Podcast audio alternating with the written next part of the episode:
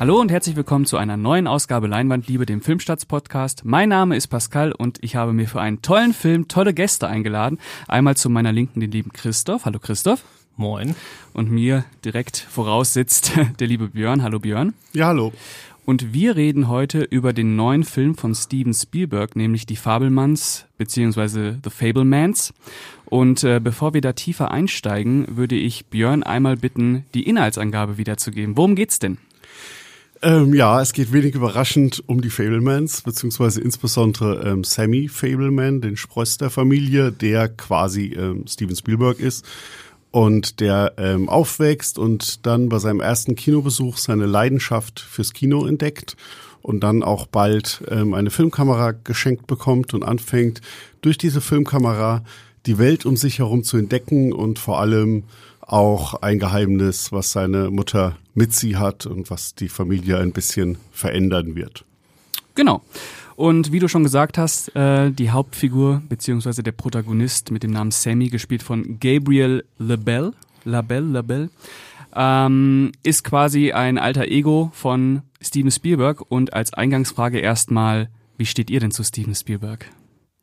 Naja, es hat ja seinen Grund, dass nach all den Wochen, wo hier so die die jungen Wilden auf den Tischen getanzt haben äh, und Marvel und Co. besprochen haben, sag ich jetzt einfach mal so. Wir müssen mal, äh, Full Disclosure, es ist jetzt Anfang Dezember. Mhm. Äh, das kommt hier irgendwann im Februar raus. Ich weiß nicht, was in der Zwischenzeit alles passiert ist. Ähm, wahrscheinlich hat der Film inzwischen 100.000 Oscar-Nominierungen und alles weitere. Das kommt dann leider heute nicht vor, aber wir wollen natürlich ganz frisch über den Film reden. Und äh, ja, also Spielberg ist Gott mhm. oder kurz davor. Mhm. Äh, und äh, ja, deswegen war ich natürlich extremst äh, neugierig und habe es mir nicht nehmen lassen, die Pressevorführung zu gehen und jetzt heute auch hier zu sitzen und das war alles. Ich glaube, du hast sogar mal gesagt, dass immer wenn ein Steven Spielberg-Film äh, ins Kino kommt, ist das immer dein Most Wanted. Film des Jahres? Ja, hast du, hast du, glaube ich, äh, im Jahres, im letzten Jahresrückblick gesagt, als es dann um West Side Story ging. Das kann gut sein. Aber ich sage auch viel, wenn der Tag lang ist. Aber ist eine gute Aussage auf jeden Fall. Äh, Björn, Steven Spielberg? Ja, ähm, das habe ich in meinem letzten Podcast, wir gemacht haben, gleich erzählt. Laut Quentin Tarantino ist natürlich James Cameron Gott.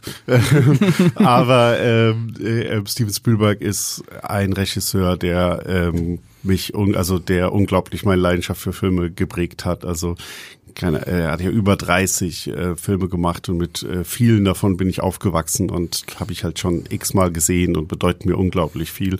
Und ähm, ja, wenn ein neuer Film von Steven Spielberg rauskommt, ist bei mir auch so, dass ich dann erstmal voller Vorfreude bin. Und ja, die wurde bei ähm, The Fablemans nicht enttäuscht. Ist er wirklich auch einer von wenigen Regisseuren, die so in die 30, 40 Filme-Regionen äh, vorgestoßen sind, äh, bei denen ich wirklich jeden Film gesehen habe. Mhm. Und auch jeden Film gemocht? Nee. Nee, zum Beispiel? Äh, also was würdest du sagen, ist der schlechteste und was würdest du sagen, ist der beste Spielberg? Kannst du das sagen? Ja, der beste ist AI. Mhm. Da gibt's ja, ist ja auch äh, fraglos. und äh, glaube ich nicht, aber ja. der schlechteste, ja, das ist dann halt irgend so ein Fernsehkram aus dem Oder halt Hook auch, ne? Hook auch, aber so von seinen Blockbustern ist es Hook, aber er hat ja am Anfang auch so dieses Haus des Bösen, oder wie das auf Deutsch heißt, so einen ja, ordentlichen, aber relativ durchschnittlichen TV-Gruselfilm und so. Da sind dann natürlich Sachen dabei, wo noch nicht diese ganz große Meisterschaft besteht. Mhm. Aber die Filme zum Beispiel, auf die wir alle raufhauen als erstes, also 1941 und Always, äh, das sind jetzt beides Filme, die ich relativ gut fand. Mhm.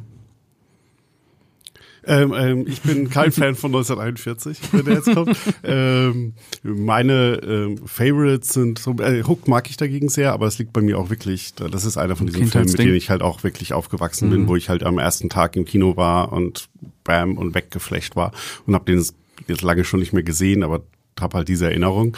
Ähm, meine Favorites sind AI ist auch ähm, definitiv ganz vorne. Ist der dritte Indiana Jones, das ist halt auch sehr stark ein, ein ähm, Kindheitsding.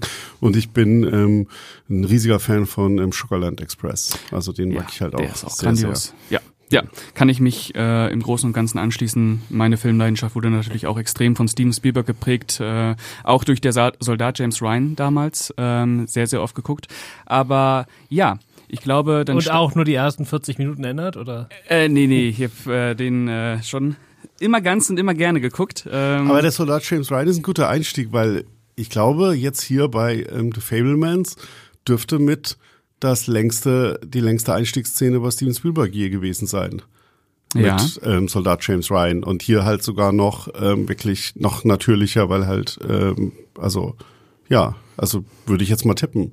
Das ist ja auch eher ungewöhnlich, dass ein Steven Spielberg-Film mit so einer langen Einstiegsszene beginnt. Ja. Ja, ja wobei Indiana Jones 3. Ja, Indiana Jones 3 wird aber, glaube ich, doch wird früher geschnitten. Ja? Ja. Ich meine okay. schon. Ich bin jetzt. jetzt Sag doch den Leuten mal da draußen, wovon wir überhaupt reden. Ich habe den Film vorgestern gesehen und ich weiß es nicht mal mehr. ja, ja, einfach, dass er halt mit einer sehr, sehr langen ähm, Szene beginnt, wo wir halt den kleinen Sammy ähm, bei seinem ersten Kinobesuch sehen. ja, ja. Äh, das, äh, das Erweckungserlebnis für den Jungen quasi. Ja. Und ähm, das erste Drehbuch, beziehungsweise es ist das erste Mal, dass Steven Spielberg wieder an einem Drehbuch mitgearbeitet hat seit AI 2001 und seit München 2005. Ich glaube, da hat er nicht mit dem Drehbuch gearbeitet. Doch, das hat mit Toni Kuschner zusammengeschrieben. Sicher? Mhm. Das kann sein. Äh, okay, dann seit 2005 auch wieder mit äh, Toni äh, Kuschner zusammen. Und ähm, da liegt es ja auf der Hand, dass es äh, ein sehr persönliches Thema ist. Würdet ihr sagen, dass, äh, nee, das würdet ihr nicht sagen, das wisst ihr. Würdet ihr äh, behaupten, es ist der schönste Spielberg-Film bisher? Nö, der schönste ist auch AI. Ist also der, der AI ist das, kannst du jedes positive Adjektiv einsetzen und das ist, äh, das thront nochmal über allem. Aber es ist der schönste Film von ihm seit längerem. Ne? Also ich bin jetzt letztes Jahr mit West Side Story nicht so 100% warm geworden. Ich habe den mhm. aber auch nur einmal gesehen, den müsste ich nochmal gucken. Mhm. Aber ansonsten ist es schon, schon seit langer Zeit äh, sowohl der schön, also sowohl der beste, aber auch mit Sicherheit der schönste. Ja, es ist halt vor allem so ein ungemein ähm, schwelgerischer Film, weil es ist halt jetzt auch ne, keine ähm, ähm, zugespitzte ähm, dramatische Geschichte, sondern es ist halt wirklich so einfach ähm, eine schöne Kindheitserinnerung. Und es gab ja jetzt in der jüngeren Vergangenheit ein paar dieser ähm, Regisseure blicken auf ihre eigene Kindheit zurück. Also wir hatten da natürlich im Kenneth Branagh mit Belfast und da war es sehr, da ging es sehr um dramatische Verdichtung auch und ähm, auch ein bisschen um, ich gebe jetzt hier an mit meinen ähm, Filmzitaten. Mhm. Und bei Spielberg ist das halt gar nicht, sondern da ist das halt mehr so ein schwelgeriges. Und wenn er dann am Ende die Kamera fast unbeholfen und nicht nur fa fast unbeholfen, so richtig unbeholfen korrigiert nach einer sehr denkwürdigen, ja auch aus der Realität als äh, eins quasi übernommenen Szene, dann ist das halt einfach ungemein sympathisch in dieser Stolperhaftigkeit, die da drin ist und halt gerade nicht dieses auf Perfektion getrimmte, was da Kenneth Branagh mit Belfast gemacht hat. Und trotzdem ist es natürlich davor jeder Shot halt einfach äh, perfekt, aber halt ohne es dir die ganze Zeit unter die Nase zu reiben. Und das fand ich schön, dieses einfach sich da reinfallen lassen und mit diesen Figuren einfach so eine Zeit zu verbringen, ohne dass du jetzt denkst, okay, jetzt muss Plotpoint nach Plotpoint abgearbeitet mhm. werden. Ja, äh, sehe ich alles ganz anders. Okay. Also ich finde den ganzen Film unglaublich zugespitzt. Äh, es fällt einem bloß beim Gucken nicht auf. Jeder einzelne Satz in diesem Film ist von Toni Kuschner zu 100 Prozent darauf hingeschrieben, wir wollen die Dualität der Eltern, also der Vater ist ein sachlicher, technischer Typ und die Mutter ist der künstlerische, aus, also sozusagen ausbrechische, fantasievolle Typ. Mhm. Und diese beiden Ebenen äh, streiten immer miteinander und zwar auch in der, in der Figur des Sohnes, der sich jetzt so ein bisschen dafür entscheiden muss, will er seine Filmemacher-Ambitionen da vorantreiben oder will er doch lieber irgendwie an der Uni irgendwas Technisches studieren und so. Und jeder einzelne Satz davon im ganzen Film zahlt immer auf eine dieser beiden Seiten an, dass wir manchmal liegen zehn Minuten zwischen was, was gesagt wird und dann kommt genau das Gegenstück dazu oder wir sehen das nochmal verstärkt. Ähm, wir sehen oft äh, Sachen, also wenn er seine Hobbyfilme dreht mit seinen Freunden von den äh, Pfad, Pfadfindern, die dreht er am Anfang nur, um da irgendwelche Abzeichen zu gewinnen. Mhm. Ähm, dann sagt er manchmal genau, warum er technische äh, Entscheidungen trifft in den Filmen und fünf Minuten später in der realen Welt des Films mhm. trifft dann Spielberg als Regisseur exakt dieselben mhm. Entscheidungen. Und das ist alles sowas von präzise und hingedreht. Äh, im besten Sinne und es fällt einem aber nicht auf. Also es ist also wirklich die absolute Perfektion. Ja. Also ich habe so ein so ein präzises Drehbuch habe ich seit 20 Jahren nicht mehr gesehen. Und, und von Spielberg einem, vielleicht noch nie? Ja. Und dann gibt's natürlich so an, das machen ja auch andere Regisseure, aber da da sitzt man die ganze Zeit da und denkt sich so, ah, der will mir jetzt äh, gerade wieder erzählen, was für ein geiler Typ er ist. Ja, und ist so selbstbesoffen. Ist dann, es ne? dann nicht so in, in der mhm. Welt des Films, sondern da ist es eigentlich, will mir nur mit der Regisseur oder der Autor mir zeigen, wie schlau er gerade ist. Und da steht Spielberg jetzt in seinem Alter mit dem, was er geleistet hat, äh, einfach drüber. Und das braucht er nicht mehr. Und deswegen hat er all das da drin und das ist alles so äh, sowas von auf dem Punkt. Ähm, das Einzige, wo er sehr eitel war, ist, äh, sie haben ja die Filme alle so relativ genauso nachgedreht, diese Hobbyfilme, wie er das damals als 9 bis 16, 17-Jähriger getan hat. Aber da konnte er nicht über seinen eigenen Schatten springen und dann hat er doch für einigen Szenen hat er gesagt, nee, da habe ich damals nicht den besten Kamerawinkel genommen. Und wenn ich jetzt die Filme, wenn ich jetzt meine Teenie-Filme als Darregisseur 70 Jahre später nochmal nachdrehe, da kann ich nicht, das kann ich nicht machen. Da muss ich den besseren Shot nehmen, das geht nicht anders. Ja. Aber ich finde, also, du widersprichst mir gar nicht so, weil ich meinte das ja, ähm, also, dass er es halt nicht unter die Nase reibt. Das sorgt hier für dieses schwägerische Gefühl. Und was ich halt meinte ist, dass diese Dialoge, das, die sind super präzise. Und das ist halt, ähm, gerade muss man auch sagen, haben wir ja noch nicht gesagt, Michelle Williams als Mutter und ähm, Mitzi und Paul Deno als, als Vater Bird, die spielen das auch großartig und bringen das halt auch, ähm, also erwecken diese Figuren auch wirklich zum Leben. Ähm, aber du hast halt äh, du bist halt nicht von der, von der Handlung immer auf Konfrontationen, auf Plotpunkt zugesprissen, sondern du hast diese Dialoge, die halt gemeinsam ein Gesamtbild ergeben. Und das ist halt immer dieses natürlich, diese Gegenüberstellung dieser zwei Seelen, die ja auch, wenn man durch Steven Spielbergs Filmografie geht, ähm, in seiner immer in seiner Brust hängen, weil es ist ja immer dieses zwischen ähm, jetzt der weiße Hai, wo er gesagt hat, da hat für mich nur die Technik gezählt. Da ging es um nichts anderes, als das technisch alles perfekt hinzubekommen. Und dann natürlich die vielen Filme, wo dann wirklich die Emotionen ähm, im Vordergrund standen und das, was halt bei Spielberg dann im Idealfall und bei fast allen guten Filmen, wir haben über AI gesprochen, aber mhm. jetzt auch, wenn wir ganz nach hinten gehen, West Side Story ist halt das, wo beides zur Perfektion zusammenkommt. Und das ist dann natürlich halt auch nochmal schön, das einfach ähm, zu sehen, wie sich diese beiden ähm, Figuren und ihre gegensätzlichen Anzeichen dann in Steven Spielberg oder in Sammy zusammenfinden. Ja, ähm, ich kann euch da auch nur zustimmen. Ich war, also ich muss erst mal sagen, dass ich das letzte Mal von einem Steven Spielberg-Film wirklich emotional mitgerissen wurde. Es war bei München und ähm, ich hatte mit den letzten Filmen so meine Problemchen. Äh, ich fand die immer noch sehr gut, vor allem sehr gut inszeniert äh, und hatte dann natürlich auch so ein bisschen Sorge bei den Fablemans, äh, weil es ja auf den ersten Blick ziemlich nach Oscar-Bait klingt.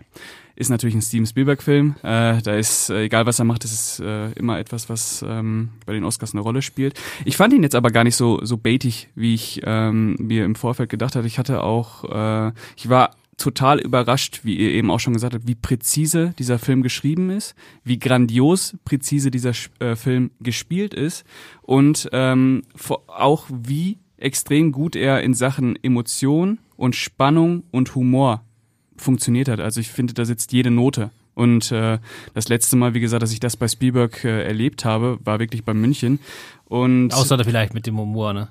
Ich fand sogar der ja. Humor sitzt bei, saß ja. bei mir. Und wenn du jede Note sagst, es gibt dir diese eine Szene, in der ähm, Sammy entdeckt, ähm, das Geheimnis seiner Mutter. Und wenn man jetzt über Steven Spielberg ein bisschen was weiß oder auch nur seine Filme, denen es ja sehr oft um getrennte Eltern geben, geht, also in der er das rausfindet, indem er während er Filmmaterial schneidet. Und diese ganze Szene ist so perfekt auf die Musik abgestimmt. Also ähm, ich glaube Bach war es, der, der im Hintergrund läuft. Und das ist halt Hammer, wie jede Erkenntnis, jedes weitere Bild, das er sich anschaut, immer genau auf diesen langsam in Spannung zutreibenden Score geschnitten ist. Es war ist eine großartige Szene, wie er diese und dann nach und nach und als im Publikum man merkt, man weiß das ja, beziehungsweise man weiß es ja eigentlich schon vorher Natürlich mhm. läuft da was mit der Mutter und dem Onkel, Anführungszeichen. Benny, der, der von Seth Rogen gespielt ja. wird. Benny, genau. Genau, aber wenn er das dann halt realisiert und sieht diese ganzen Filmaufnahmen im Hintergrund, in denen die sich leicht die Hand geben und ähm, berühren und verliebte Blicke zuwerfen, das ist Hammer, wie das auf die Musik geschnitten ist. Also schon jetzt äh, einer das, der das ist ja auch, es ist ja, eine es ist ja eigentlich eine Klischeeszene, aber die er in komplett neuer Weise benutzt, ne? Weil dieses, dass man Filmmaterial hat und dann mhm. auf einmal was im Hintergrund entdeckt und dann immer hin und her spult und dann so mhm. langsam sich die Erkenntnis Brian De Palma. Genau, ja. Das wollte ich gerade ja. sagen. Natürlich ja. Brian De Palma mit Blowout und Schieß mich tot. Also das hat man schon ganz gesehen. In vielen Polit-Thrillern ist das ein mhm. ganz wichtiges Thema. Und er zieht jetzt diesen, diesen hochgradigen Thriller-Moment auf diese ganz persönliche Ebene runter Er zeigt seiner Mutter dann auch diesen Film und sie muss sich dafür in den, in den Schrank setzen und im Schrank diesen Film angucken, wo er die ganzen Szenen zusammengeschnitten hat, die für ihn darauf hindeuten, dass sie was mit dem Onkel da hat und dass das alles nicht so ganz koscher ist, damit das Geheimnis quasi noch gewahrt bleibt und nur in diesem Schrank bleibt und so. Das ist halt absolut herzzerreißend. Ja, und äh, virtuos inszeniert. Eine der besten Szenen, die Spielberg überhaupt inszeniert hat. Und äh, natürlich auch wieder dieser entscheidende Punkt äh, des Films, äh, die Gegenüberstellung von dem Jungen ähm, und, und der Familie oder den äh, der Ehekrise seiner Eltern, äh, die dann auch noch mal wirklich äh, in seine Leidenschaft hinüberschwappt. Und ähm, ich glaube, was da auch wieder das Grandiose ist, ist wirklich, obwohl das ja eigentlich ein unfassbar offensichtliches Filmzitat in Anführungsstrichen ist, schafft er es, dass es nicht aufdringlich ist. Und dieser Film könnte super aufdringlich sein, wenn ihn zum Beispiel ein Ron Howard inszeniert hätte als Beispiel. äh, aber der, ich bin, bin total weggeblasen gewesen, wie geschmeidig dieser Film einfach runtergeht, obwohl da wirklich jede Szene so auf den Punkt durchkomponiert ist. Und äh, es ist ein Alterswerk. Ähm, könntet ihr euch, wäre es auch der perfekte Abschluss für die Karriere von Steven Spielberg? Ja, hoffentlich nicht. Ja, wäre es der perfekte Abschluss? Nö, da, ja, da will ich gar nicht dran denken. also wir, wir halten guter Abschluss, aber es ist ja nicht der Film, wo ich sage, jetzt sollte er besser aufhören. Äh, da kann er ruhig noch weiter werden. Ich hatte ja auch nie das Problem mit der Oscar-Bait als Angst, weil mhm. das habe ich bei Spielberg schon längst abgelegt. Also das spielt er automatisch mit, aber da macht er nicht seine Filme für. Hat er, glaube ich, auch noch nie. Also vielleicht bei Schindlers Liste, aber ansonsten nicht. Man hat ja viel mehr die Angst gehabt, dass man sagt, jetzt kommen, wie Björn schon gesagt hat, all diese Leute, äh, da sind ja auch noch Roma von ja, ja. Cuaron, äh, Cuaron, ja. jetzt äh, Armageddon Time.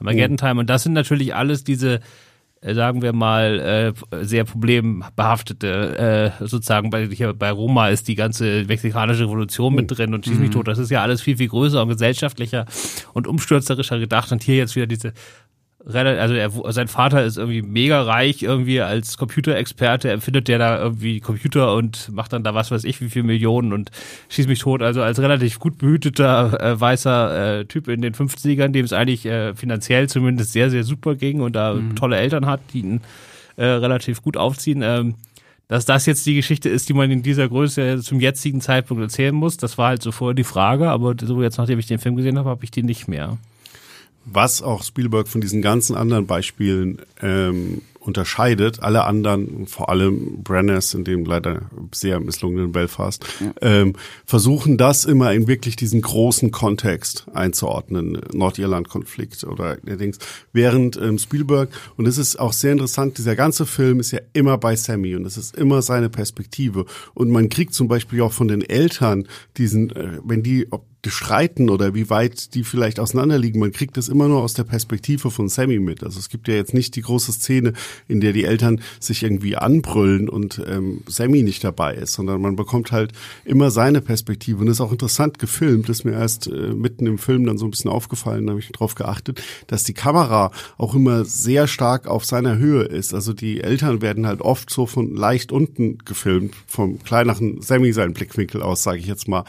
Und er vermeidet das halt wirklich, dieses große Ganze, sondern er erzählt halt ähm, dieses intime Drama, das aber trotzdem super universell ist und in dem ich jetzt fand, ich bin 30 Jahre später aufgewachsen als Steven Spielberg, aber trotzdem gab es da einfach Sachen, wo ich emotional anknüpfen konnte, wo ich dachte, ja, ähm, das sowas kenne ich aus meiner eigenen Jugend auch, obwohl es ganz anders gelaufen ist. Und das macht es auch nochmal ähm, so schön und gut, mit diesem Film auch einfach mitzugehen. Das ist ja dann vor allen Dingen ein Film der Blicke. Ne? Also man mhm. sieht, du hast es schon gesagt, es gibt die Blicke von Sammy auf mhm. seine Eltern und man sieht das meiste aus seiner Perspektive. Und eigentlich sind die mit die einzigen Momente, in denen die Perspektive wechselt, die Momente, in denen andere Leute seine Filme gucken. Mhm, also dann sieht ja. man die Blicke im Publikum. Und dann gibt's auch diesen fantastischen Shot, wo die Mutter zwischen dem Onkel und ihrem Ehemann im mhm. Kino sitzt. Äh, Michelle Williams ist gerade in der, in der Mitte des Shots und die beiden Männer sind jeweils zur Hälfte mhm. abgeschnitten und man sieht jeweils nur eine Gesichtshälfte im Frame, also weil sie halt, also das ist einfach perfekt. Und äh, äh sozusagen, da braucht er auch gar nicht mehr, da braucht man nicht noch den Streit sehen und so. Ne? Das ja. ist mit dem einen Bild ist eigentlich alles, äh, alles auserzählt in dem Bereich. Ja, das stimmt. Also äh, mich hat er auch äh, vom Vibe her so ein bisschen eher an Licorice Pizza erinnert, äh, der ja zum Beispiel auch äh, eher so vor sich hin treibt, ähm, aber natürlich auch äh, die Konflikte deswegen nicht irgendwie ähm, kleinredet. Das macht Steven Spielberg auch nicht. Es gibt ja neben den familiären Konflikten gibt es dann irgendwann auch einen Schulwechsel, beziehungsweise es gibt glaube ich zwei Schulwechsel in dem Film. Mhm. Und der zweite Schulwechsel, ähm, wenn Sammy im Teenageralter ist, ist ja dann auch nochmal mit ähm, Rassismusproblemen verbunden, wenn äh, dieses Antisemitismus-Thema.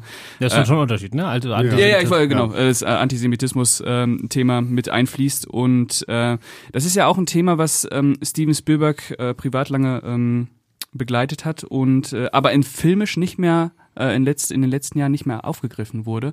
Ähm, es gehört aber wahrscheinlich einfach auch dazu, wenn es so ein semi-biografischer Film einfach auch wird, oder? Ich kann mir auch vorstellen, dass er dafür noch auf den Deckel bekommt, wobei ich das eigentlich super finde, weil Spielberg hat ja äh, vor allen Dingen in seiner Jugend immer die Erfahrung gemacht, also der hat ja viel mit Bullies zu tun gehabt, auch wenn man hier im Film das nur an der einen Stelle sieht, äh, hat er es ja immer geschafft, mit seinem Film dagegen anzugehen. Also man sieht vorher, es gibt diesen Western, den dreht er doch an seiner ersten Schule. Mhm. Oder nee, den Kriegsfilm, der zweite, der Kriegsfilm. Und da gibt es eine Szene, wo äh, so ein Typ dann am Schluss über das Schlachtfeld mhm. gehen soll und sozusagen weinen soll, weil irgendwie alle seine Leute, die er dahin geschickt hat, die sind jetzt alle tot und der kriegt das aber am Anfang nicht so hin und dann erklärt er dem das nochmal. Das ist eigentlich der Schulbully aus seiner ersten Schule, auch wenn wir ihn noch nie als Bully kennengelernt haben in diesem Film. Und den hat er quasi dadurch äh, sich vom Hals geschafft, dass er den in der Hauptrolle besetzt hat. Ah, ja. Und dann mhm. äh, später macht er das ja dann später, also mit den Leuten, die ihn da antisemitisch äh, äh, beleidigen die Besetzte dann nicht in einem fiktiven Film, sondern er muss als Aufgabe oder er soll als Aufgabe so ein so ein, so ein äh, Video drehen von einem Strandbesuch der gesamten Stufe, die dann, der dann auf der Abschlussveranstaltung gezeigt wird. Und dort setzt er quasi seinen Hauptquältypen oder einen der beiden Hauptquältypen so fast Riefenstahlmäßig. Ey, das habe ich mir auch gedacht. Ja, fast ja. Riesenstahl als, als arischen Gott in Szene. ähm, und der zerbricht dann komplett an diesem Bild, weil er weiß, dass er da in seinem Leben niemals an diesen Typen rankommen wird, den Steven Spielberg oder Sammy jetzt im Film da auf die Leinwand, also Wahnsinn als Waffe, aber so ganz hinten, naja, man weiß nicht genau, hat er den jetzt gut aussehen lassen, hat er ihn so gut aussehen lassen, dass er damit nicht mehr klarkommt. Ja, äh, das ist halt die, die, die, das äh, Spannende daran, wie er damit umgeht. Und sozusagen, dass die Leute aber nicht direkt dafür bestraft werden im Film, dass sie sich antisemitisch verhalten. So, und wie Spielberg damit umgeht, das ist schon, kann man äh, problematisch finden, aber ich fand es eigentlich ziemlich ehrlich. Ja, genau. Also es ist ja, ähm, auch wenn natürlich Teile fiktionalisiert sind, sind ja so diese Schlüsselmomente alle immer aus dem ähm, echten, aus seiner echten Biografie gegriffen. Und es ist halt einfach so, dadurch, dass wir halt diesen, diesen Semi-Blickwinkel haben, haben wir halt seine Waffe. Und seine Waffe ist halt das Filme machen. Und das finde dann ja auch interessant, dass er ja in dem Moment ähm, sagt, dass das jetzt nicht so war eigentlich, dass er ihn da jetzt als Rache oder sowas so inszeniert hat, sondern es hat einfach aus filmemacherischer Perspektive für ihn Sinn ergeben, diesen Typen, der halt so alles strahlt, dann auch so strahlend als Held dieses ähm, Strandvideos ähm, zu inszenieren. Und ähm, wenn man jetzt noch von außen irgendwie eine große, ähm, ja, jetzt gibt's da, keine Ahnung, Elternkonferenz oder Schulkonferenz und die Antisemiten werden zur Rechenschaft gezogen für ihre Taten. Es hätte nicht in diesen Film gepasst, weil es halt nicht mehr Sammys Film gewesen wäre, sondern das wäre dann wieder ein ähm, Film von ähm, einer ordneten, übergeordneten Hand, ein Elternfilm oder ein, ähm, in dem Fall Schulbehörden- und Lehrerfilm. Ja, das stimmt. Ähm, das hat mich auch wieder an den Armageddon Time erinnert. Äh, ich weiß nicht, habt ihr den gesehen? Hab ich James, nicht gesehen. Von James Gray, da ist ja dieses Antisemitismus-Thema auch äh, sehr aus der kindlichen Perspektive mit einer, äh, ja, mit einer Ehrlichkeit verbunden, die manchmal noch ein bisschen mehr schmerzt. Ähm, genau. Und ich glaube, der Cameo in dem Film war ja schon vorher bekannt. Welcher? Ist, der, der ganz große, der ganz große gegen Ende. Welcher? ja, ja, ich weiß. Ähm, sollen wir mal darüber reden noch? Können wir noch machen. Ja. Ich hätte aber gesagt, wir könnten auch noch mal über die ersten 30 Minuten reden. Können wir auch. Hm. Weil das wurde jetzt weggegangen, weil ich meine, die ersten 30 Minuten dieses Films, in dem man nur sieht, wie Sammy überhaupt auf die Idee kommt, äh, Filme zu machen, ja. Hm. ist ja so äh, für mich schon so die eine der größten Liebeserklärungen ans Kino, die ich jemals gesehen habe. Ne? Mhm. Also man, er wird halt von seinen Eltern so ein bisschen, also er hat sich wohl vorher drauf gefreut, aber das sehen wir nicht. Sondern wir sehen ihn erst, wie er da vor dem Kino steht und sich dann äh, das nochmal anders überlegt, weil er gesagt hat, ah, ihr habt doch erzählt, die sind da alle so groß auf der Leinwand, die Menschen. es ist dunkel. Und es ist total dunkel und da kriege ich doch total Angst und so. Und das stimmt dann auch, ne? Also sein, sein, seine Leidenschaft entspringt nämlich äh, hier im Film eigentlich einem Traumata. Denn der erste Film ist äh, The Greatest Show on Earth, äh, der schlechteste Oscar-Gewinner aller Zeiten. Das stimmt nicht. Das, er hat nur diesen Ruf. Natürlich ist Ja, LA ja. Crash viel schlechter. Danke. Aber ähm, er ist schon, also es ist ein Zirkus-Epos von Cecil B. DeMille von 1952 und der ist schon nicht gut. Der ist auch schon viel zu lang und so. Aber es gibt diese eine wahnsinnige Szene, an die ich mich auch noch total erinnert habe, gerade weil sie so künstlich ist, in der es einen, einen riesigen Zugunglück gibt, wo jeder Mensch, auch wenn er neun Jahre alt, erkennt, dass, dass das äh, ein Spielzeugzug ist oder so eine Modellbaueisenbahn, die da ineinander kracht. Und er versteht das auch, aber es schockt ihn trotzdem so sehr, dass er dann hinterher selber eine Modelleisenbahn braucht, um das nachzuspielen, einfach um dieses Traumata zu verarbeiten. Und daraus entwickelt sich das dann. Ne? Dann kriegt er dann eine Kamera geschenkt, damit er nicht jeden Tag diese, diese Bahn gegeneinander krachen lassen muss, sondern er kann das jetzt einmal aufnehmen und dann kann er sich den Film mal angucken und das, der Vater ist, also das ist so die Seite der Mutter, ne, weil der Vater will, dass die Eisenbahn heile bleibt.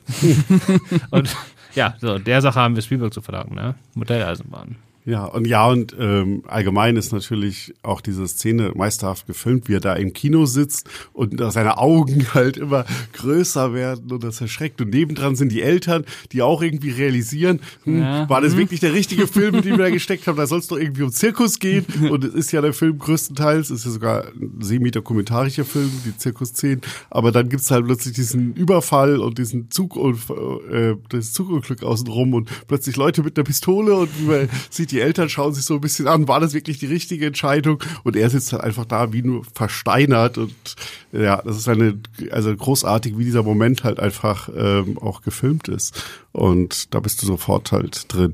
Das ist ein großartiger Anfang. Ja. Ja. Zumindest, also es ist, wahrscheinlich ist der Film, man sieht das ja momentan, also in Amerika ist er jetzt gerade zumindest so im kleinen, halbgroßen schon gestartet. Zum Zeitpunkt, wo wir das aufnehmen und wahrscheinlich wird's ein Flop. Ah, Und äh, wahrscheinlich sogar ein relativ großer. Okay. Das ist vielleicht schon so, dass, dass, dass er, sagen wir mal so auf dem Papier zumindest, also die Leute, die dann überhaupt erst reingeht, spricht er wahrscheinlich wirklich Ki- Kinoliebhaber wie uns halt an. Also deswegen, wir lassen alle stehen und lieben, um, um in diesen Film reinzukommen. Und bei den normalen, normalen Anführungszeichen Leuten äh, passiert das offensichtlich noch nicht, aber das ist eine Sache, da kann mir keiner erzählen. Also jeder, der irgendwie ein bisschen was für Film übrig hat, wird in den ersten 20 Minuten komplett verzaubert sein, ne? Ja. Also es ist kein, es ist vielleicht vom Thema her nischig, aber es ist absolut kein Nerdfilm, sondern das ist ein Crowdpleaser vor dem Herren. Mein Ja. zweites Mal, dass ich Gott erwähne, ich glaube an den Typen überhaupt nicht. Ja, Spielberg macht's möglich. äh, ja, ähm, kann ich nur zustimmen. Also, ähm, wenn wir uns auch noch selber daran erinnern, wie wir damals das erste Mal im Kino waren und wie aufgeregt wir vor dem Saal standen. Ich, mein erster Kinofilm war damals Disneys Tarzan. Äh, und äh, wie unfassbar umgehauen mich, mich dieser Film hat. Ähm, ich glaube, das kann jeder sehr gut nachvollziehen, was sich da für eine, für eine Magie offenbart und Das können wir jetzt testen. Sing mal so drei, vier Zeilen. Äh, wie, oh Gott, was war Phil, Phil Collins, ne? Ja, klar. Äh, äh, wie war denn das nochmal, das Phil Collins? Er gehört zu dir. Ist es das, ja, Ja. ne? Äh, ja, ja. Und Äh, zwar von Phil Collins auch auf Deutsch gesungen. Nicht nur auf Deutsch, nicht nur auf Deutsch, in ganz vielen Sprachen, ja. Äh, ja, also allgemein kann man, glaube ich, sagen, dass äh, Fablemans eine absolut wunderschöne, betörende, äh, aber nie aufgesetzte oder selbstbesoffene ähm, Liebeserklärung an das Kino ist. Äh, und jeder, der auch nur einen Funken Verständnis und Leidenschaft fürs Kino, Schrägstrich für Filmkunst hat, der wird sich in diesem Film verlieren können ähm, und sich auch wiedererkennen können, weil das ist ja teilweise auch eine sehr schöne, sehr berührende Coming-of-Age-Geschichte. Aber wir kommen nochmal zum Cameo, auf den ich äh, mich sehr, sehr gefreut habe, nachdem ich gehört habe, ähm, dass da einer meiner Lieblingsschauspieler, äh, Lieblingsregisseure mitspielt, nämlich David Lynch. David Lynch. David Lynch spielt John Ford, den äh, Regisseur von ähm, zum Beispiel äh, Der Schwarze Falke. Ist es Der Schwarze Falke? The The Searchers. Ja. Und, Und- The Man Who Shot Liberty Valance spielt Genau. ja in diesem Film auch eine Also große der, Rolle. ein, Ja. ein, ein der Regisseur von Ja. 80 Meisterwerken, aber das sind die Ja. beiden äh, großen. Genau. ganz großen, ja. Genau. Ähm, eure Meinung zu dem Cameo? Cameo? Ist halt lustig.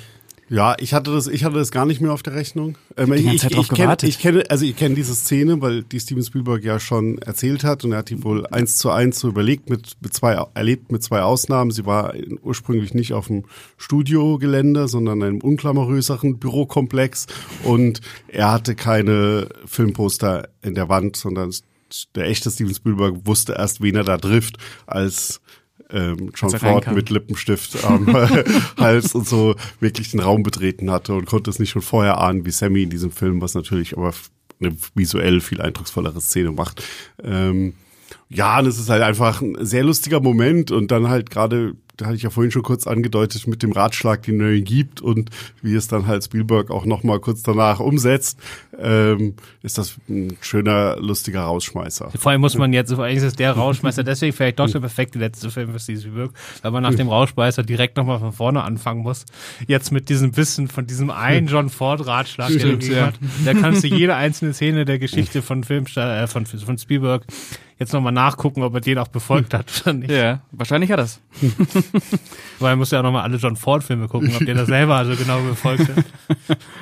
Ja, ja, ich äh, fand die Szene auch äh, sehr, sehr amüsant. War ein, war ein sehr, sehr schöner Abschluss ähm, vor dem eigentlichen Abschluss dann. Aber Genau. ich, ich finde den anderen Disruptoren-Auftritt hier äh, von Jude Hirsch als, Ja, als, stimmt, als Onkel, stimmt. der ist natürlich, ich finde, das ist so ein bisschen äh, der Highlight-Moment, wo der Film so ein bisschen auch nochmal ausbricht aus, die, aus dem Ganzen. ja. Und, Willst äh, du mal sagen, was da ja, also passiert? es ist, ähm, die, die Oma stirbt und ähm, die ähm, Mutter erzählt am nächsten Morgen beim Frühstückstisch, ja, sie hat irgendwie einen Traum gehabt und die Oma hätte nochmal angerufen, die Tote, und lasst sie da auf keinen Fall rein. Und in dem Moment fährt ein Taxi vor, aus dem ein ein bisschen verzauselter aussehender äh, Typ aussteigt, der der ukrainische Onkel der Familie ist und der halt äh, ja bei Sammy dann auch noch übernachten muss im Zimmer und Sammy hat ersichtlich ein bisschen Angst ne, vor diesem wilden Mann, der ihm dann auch ähm, über seinen eigenen künstlerischen Werdegang ähm, zeigt und sehr deutlich illustriert,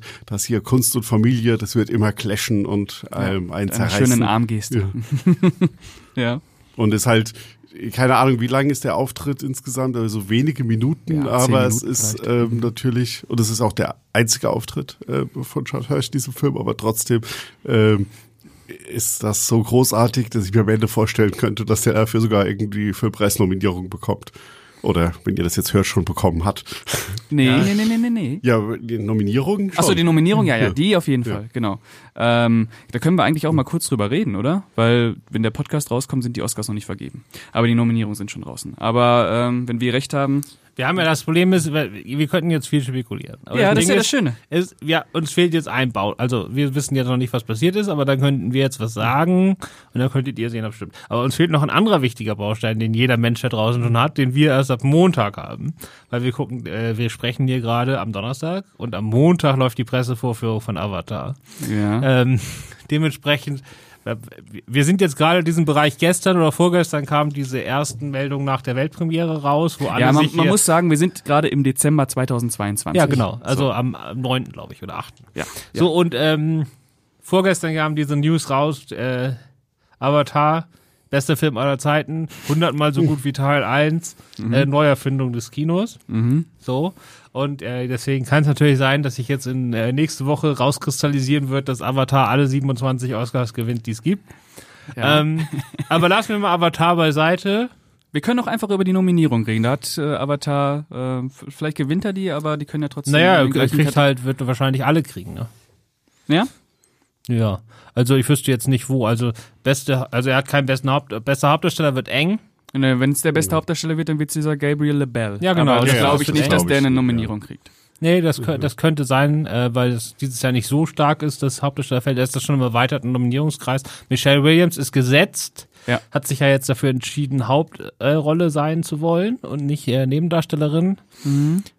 Was ist in diesem Jahr vielleicht? Na, sind beide sehr stark umkämpft und wahrscheinlich. Also ich habe gehört, dass irgendwie äh, Kate Blanchett auf jeden Fall mit Tar äh, momentan äh, heißeste Anwärterin ist und danach Olivia Colman für den Nee, das kannst du vergessen. Das ist Sam- Fake News. Sam Das sind. Fake News. Die Ja. hat eine Chance auf eine Nominierung. Also der, der, der Kampf, der Zweikampf momentan ist äh, Kate Blanchett gegen, nee, nee, nee. Kate Blanchett gegen Michelle Yeoh für Everything. Everything ah, okay, okay. Die okay, beiden sind okay. gerade so der große Zweikampf. Okay. Ähm, Tar hat jetzt auch ein bisschen Probleme, weil er äh, auch äh, deutlich schwächer als erwartet an den Kinokassen war. Aber Kate Blanchett, das ist natürlich eine so weiche überwältigende Performance, während die Michelle Yeoh Performance natürlich auch ein bisschen augenzwinkernd ist. Ich meine, das ist ja Mhm. einer der abgefahrensten Filme ever. Und da, deswegen muss man ein bisschen gucken. Ne? Also vor zehn Jahren hätte Kate Blanchett auf jeden Fall gewonnen. Jetzt mit dieser neueren äh, Zusammensetzung der Wählerschaft, die dann Parasite zum besten Film des Jahres gemacht hat. Da- Da würde es dann eher besser passen. Man würde auch mal so ein bisschen was Flippigeres, Mutigeres nehmen, wie Michael Yeoh. Michelle Williams ist jetzt halt so ganz, ganz klassisch. Also rein vom Schauspiel her ist das schon absolut großartig. Und wäre auch mal Und- Zeit, ne? Und es ist Die hat auch, ja schon einen. Ihr, es Nein, ist die hat auch noch ein, keinen. Michelle Williams hat noch keinen. Bin ich jetzt blöd? Die, hat, die wurde viermal nominiert, aber hat noch keinen. Was ich sagen wollte nur, ist, es ist ein bisschen anders als alle äh, preisgekrönten Rollen von Michelle Williams, viel oder die Nominierten, weil Michelle Williams oft halt natürlich sehr ähm, zurückgenommen agierende Figuren spielt, die dann auch, die dann halt vielleicht mal so, so Wutausbrüche haben, aber die halt oft ja auch eher ähm, eine, eine sehr dramatische Seite haben, während sie hier jetzt ja eine eine gerade im, im Kreis dieser Familie extrem nach außen lebende und äh, Frohnaturspieler. Also sie ist ja die Kunstseele dieser ganzen Sache. Die, die, sie spielt am Klavier, sie macht irgendwelche Unterhaltungsshows und sie tanzt ähm, vor dem Lagerfeuer mit dem durchsichtigen Nachthemd und so. Tolle und das Szene, ist, ja. und das finde ich halt wiederum könnte ich mir vorstellen, dass das auch nochmal eine Rolle spielt, dass man eine Seite von Michelle Williams sieht, die jetzt nicht komplett neu ist, aber die man halt gerade in diesen Award-Rollen bisher von ihr nicht hatte. Genau, aber das ist dann auch in beide Richtungen. Ne? Also sozusagen für die neuere Wählerschaft ist das auf jeden Fall nochmal ein großes Plus. Auch, dass sie eine für die damalige Zeit relativ fortschrittliche Frau spielt, sage ich mal. Für die klassische Wählerschaft ist äh, eine, eine Schauspielerin, die eine Figur spielt, die ihre Familie verlässt, ähm, sozusagen unwählbar. Naja, hat äh, Mary Streep auch damals geschafft mit Kramer gegen Kramer. Ja, aber das ist, äh, es gibt da Ausnahmen, aber das ist sozusagen, das ist äh, nah dran, also das, das mögen die nicht so, die wählen ja, also das muss man ja ehrlich sagen, das machen wir ja auch so. Man, man, man wählt ja nicht allein das Handwerk, sondern Ja, man, man wählt natürlich oder man stimmt natürlich für diese ganze Experience, die man hat, äh, während man den Film guckt und das ist immer eine Mischung aus Rolle und äh, Schauspiel, ne? Ja, und am Endeffekt auch noch die, die, der, der Star dahinter. Also Ja. da gibt's ja natürlich auch nochmal, dass im Zweifelsfall der, die, der persönliche Sympathie vielleicht nochmal den letzten Nudge liefert, wenn du zwischen zwei hin und her schwenkst. Genau, aber Nominierung ist, ist klar. Ja, die, die safe auf jeden Fall. Äh, Paul Dano, dann wahrscheinlich bester Nebendarsteller. Ja, Ist drin, würde ich sagen, ne? ist drin. Ist Ja. drin, ja. Äh, Seth Rogen, bester Nebendarsteller? Nee.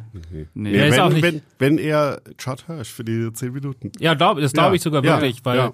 also Seth Rogen ist fein, aber der macht Ja. absolut überhaupt nichts Besonderes in diesem Film. Ja. Der hat seine ein bisschen, so er hat das, was er normalerweise macht, aber ein bisschen zurückgezogen, zurückgenommen, ein bisschen ja. zurückgenommen, aber ist jetzt auch nichts Besonderes, was er hier leistet. Also das, das, das sehe ich überhaupt nicht. Ja, ja, ja, da war das ein Steve Jobs. Da ist schon Paul mal eine Dano, andere Nummer. ja, da ist Paul Dano halt äh, macht hier ganz andere Sachen. Also das ist äh, klar, Paul Ja. Und äh, ich glaube, ansonsten kann man äh, wahrscheinlich äh, ziemlich sicher auch sagen, Regie, bester Film, bestes Drehbuch, bester Schnitt, beste Kamera, bester Score. Die werden wahrscheinlich äh, Ja, ist ja, ist, ja, ist ja offenbar sein letzter, ne? Hat er jetzt angekündigt. Äh, wer hat das angekündigt? Wie heißt der? John Williams, meinst Ja. du? Ach so, ach so, der äh, Score. Äh, ja, ähm, genau, sein letzter Filmscore, der möchte jetzt nur noch äh, äh, richtig. Äh, Genau, er will jetzt mit seinen 91 Jahren nur noch Konzerte schreiben. genau, nur noch, nur noch Konzerte machen. Machen genau. nicht, mal, nicht mal Feierabend, sondern mit 91 will er nur noch große Konzerte komponieren. Ja, auch ein schöner Abschlussfilm für John Williams damit quasi, ne? Ähm, ja, Nicht auch, weil es ist nicht Steven Spielbergs auch. Abschlussfilm. Das habe ich vorhin auch, ähm, um das auch zu gar nicht erwähnt, nach diesem Film gerade. da wollte weil ich noch drauf kommen. Weil du sagen, vorhin gemeint hast, also wäre es der Abschlussfilm und ich ja gerade schon vorhin gesagt habe, nee, gerade nicht. Und dann hat Christoph was gesagt, weil ich persönlich nach diesem Film jetzt endlich unbedingt so einen richtigen Western von Steven Spielberg sehen will. Allein deswegen darf es nicht der Abschlussfilm Aber hat er sein. doch gar nicht vor. Da muss Nee, er nee. müssen wir noch ein bisschen warten. Der Ja. macht als nächstes den Bullet-Film. Genau, er hat auch, ist auch schon besetzt mit Bradley Cooper in der Hauptrolle. Ja, aber er hat immer noch, er hat den Western auf seiner Liste. Es ist ein Projekt, er redet schon jahrelang drüber, dass er einmal machen will. Ja, brauchen wir nochmal Covid. Das wollen wir nicht. Weil über diesen Film hat er jetzt auch schon seit 20 ja. Jahren geredet. Und ich glaube, das erste Drehbuch, was seine Schwester damals so geschrieben hat, ist von 99. Ja, aber er hat bei diesem Film ja auch immer gesagt, dass er ihn ähm, erst jetzt machen kann, wo seine Eltern gestorben sind. Ich glaube, die Mutter ja. ist vor zwei, zweieinhalb Jahren gestorben und der Vater vor fünf und dass er den, also das wollte er, wollte er eigentlich immer persönlich abwarten, um halt ähm, diesen Film dann wirklich so als Hommage an sie auch zu drehen und mit diesem Blick auch nochmal zurück mhm. und ähm, deswegen glaube ich schon, dass es auch, also das war auf jeden Fall ein starker Grund, warum dieses Projekt jetzt erst kommt. Ist aber auch ein bisschen gemein, ne? Weil die beiden wollten, äh, er wollten ihn immer dazu drängen, dass er den jetzt endlich mal macht, weil die das eigentlich sehen wollten. Mm. Und dann sagt er, nee, müsst ihr leider erst abkratzen. Das ist, das, ist schon hart, das ja. setzt, das setzt dann einen als Eltern auch schon unter Druck. Ne? Ja. Ich denke mal, dass er es nicht so gegenüber ihm formuliert hat. Ja, ein bisschen sondern dass er halt jetzt eher mehr gesagt hat, er konnte diesen Film erst halt machen mit diesem nochmal dadurch besonders besonders geprägten Blick einfach ja. zurück auf den gesamten Menschen und das gesamte Leben seiner Eltern. Genau. Ja, ja genau. Ähm, wie du eben schon gesagt hast, es wird ein, äh, es wird ja keine Fortsetzung zu dem Steve McQueen Bullet. Es ist ja einfach nur äh, ein Film, in dem die Figur Frank Bullet wieder auftritt. Und äh, auf den bin ich natürlich auch sehr gespannt. Ich hoffe mal wieder, dass äh, Steven Spielberg sehr schroffes Genre-Kino mal wieder macht. Ähm, aber mal sehen, was das wird. Mal wieder? Haben wir so einen, so einen harten Fall? München ist schon, München ist schon. Aber München ist kein Genre. Ja, München ist schon ein Genrefilm. München ist schon ja. ein Genrefilm. Aber ich will mal wieder sowas. Hm, Krieg der Welten ist auch so ein hartes Genre-Ding. Ähm, das ist Familienfilm, aber. nee, der ist echt apokalyptisch. Der ist, schon der ist auf jeden Fall ein Meisterwerk. Ist auf jeden Fall ein Total Meisterwerk. Ein absolutes Terrormeisterwerk. Ähm, Gibt es auch einen Artikel von uns von Pascal bei ja. uns von Pascal. Das war noch, das waren meine Anfangszeiten bei Filmstarts. Da habe ich schon äh, für Filmstarts als freier Autor Kritiken geschrieben, aber auch noch für andere Seiten. Und den habe ich für eine andere Seite geschrieben, während äh, auf Filmstarts irgendjemand diesen Film verrissen hat. Das tat sehr weh. Ich glaube, das war Jürgen Armbruster damals mit zweieinhalb Sternen. Oder? Aber ich glaube, Björn meinte meinen äh, Streaming. Ja, ja, genau. Ich meinte, genau. ich habe ihn, ich hab ihn wieder gerettet. Ich habe ihn wieder okay. äh, äh, richtig hingestellt. Ähm, genau, und dann würde ich sagen, kommen wir zum Fazit. Außer ihr habt noch irgendwas äh, zu Spielberg, zu Bullet, zu Fablemans, zu ja, stundenlang, ne? Aber machen wir nicht jetzt. okay. Ja, ich habe äh, nur die, die Message nach allen draußen, gerade weil er bisher noch nicht so angelaufen ist in den USA und das ja in Deutschland vielleicht besser passieren kann. Ähm, schaut diesen Film, schaut diesen Film auch im Kino, auch wenn es vielleicht dadurch, dass hier leider es ja einen sehr frühen amerikanischen Streaming-Start gibt, ähm, verlockende andere Alternativen gibt. äh, schaut diesen Film im Kino auf der großen Leinwand. Ähm, ja. Was würdest Unbedingt. du geben, Filmstartswertung? Viereinhalb. Christoph? Ja, ich glaube, ich auch noch. Aber mit Tendenz zu fünf, nicht zu vier. Okay. Okay. Äh, ja, äh, bei mir ist es ein Vierer. Ähm, Buh. kann ich äh, euch allen nur ans Herz legen, guckt diesen Film. Ihr werdet es nicht bereuen. Und äh, damit würde ich mich auch schon verabschieden. Ähm, vielen Dank, Christoph, dass du dir die Zeit genommen hast. Gerne. Vielen Dank, Björn, dass du dabei warst. Ja, war mir eine Freude. Und der größte Dank geht natürlich an unsere Zuhörerinnen und Zuhörer. Ähm, Lobkritik, Anerkennung könnt ihr uns an filmstarts leinwand oder leinwandliebe at filmstarts, so, so. leinwandliebe at filmstarts.de schicken, aber das macht ihr ja schon ganz fleißig und es wird auch alles gelesen, der Großteil wird auch beantwortet. Ähm, ich könnte jetzt noch einen Insider-Gag machen und Dracula sagen. Draculia. Draculia, das Draculia. ist jetzt ein Insider-Gag, den die Leute, die das jetzt hören, nicht verstehen, weil das sich auf eine drei Monate alte Folge bezieht. Stimmt, aber Draculia irgendwann letzte Woche oder vorletzte Woche muss, ich habe das gar nicht gehört, aber mhm. ihr habt wohl besoffen über Van Helsing gesprochen. Ja. Und seitdem wird mein E-Mail-Fach andauernd mit irgendwelchen Leuten vollgespammt, die mir Draculia in der Betreffzeile schicken. Und ich weiß überhaupt nicht, was der ganze Quatsch soll. Aber offenbar hat das was mit diesem Podcast zu tun. Ja. Und den kennen, hören, kennen unsere äh, Hörerinnen und Hörer wahrscheinlich besser als ich, aber. So. Ja, genau, genau, ja. genau. Es Dankeschön. es hat was damit zu tun. Ähm, ja, und ähm, ich glaube, bei der Apple ähm, Podcast-App kann man uns auch bewerten. Bei Spotify inzwischen auch. Äh, da sind wir euch natürlich sehr dankbar für. Und dann würde ich sagen, vielen Dank und bis zum nächsten Mal. Ciao, ciao. Ciao. Ciao.